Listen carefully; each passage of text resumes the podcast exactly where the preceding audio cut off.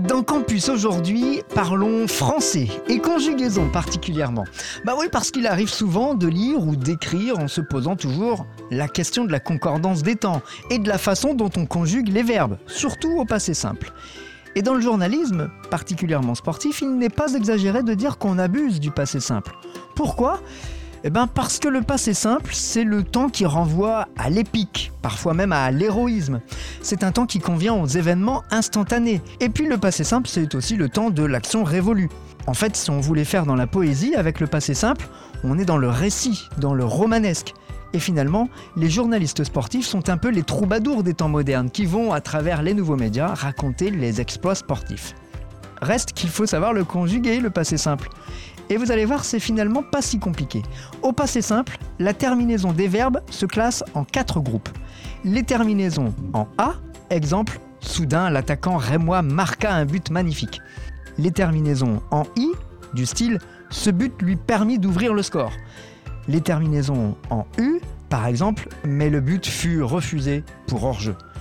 Et les terminaisons en 1, par exemple, l'adversaire parvint à résister et conserver le match nul.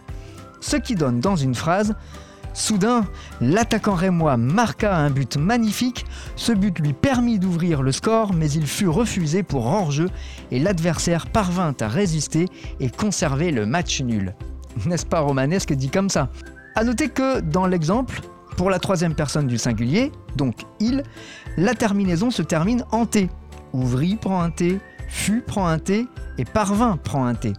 Sauf pour les verbes en A qui restent en A. Pour la première personne du singulier, donc je, les verbes se terminent tous par un S, sauf là aussi pour les verbes en A qui se terminent par E, AI, à ne pas confondre avec AIS qu'on utilise à l'imparfait. Alors comment classer un verbe en A, en I, en 1 ou en U? Eh bien en fait, les verbes qui ont pour terminaison un A au passé simple sont régulièrement les verbes du premier groupe. Dans notre exemple, marquer, qui se termine donc à l'infinitif par ER. Pour les terminaisons en 1, il s'agit des verbes qui se finissent par enir à l'infinitif. Et quasiment tous les verbes qui se terminent par ir ou re font leur passé simple en U. Vous pouvez maintenant vous essayer à quelques envolées lyriques en commentant un événement sportif. Et vous vous souviendrez que RJR fut le premier à vous faire aimer l'utilisation du passé simple. Et c'est sur cette victoire que cette pastille campus se termina.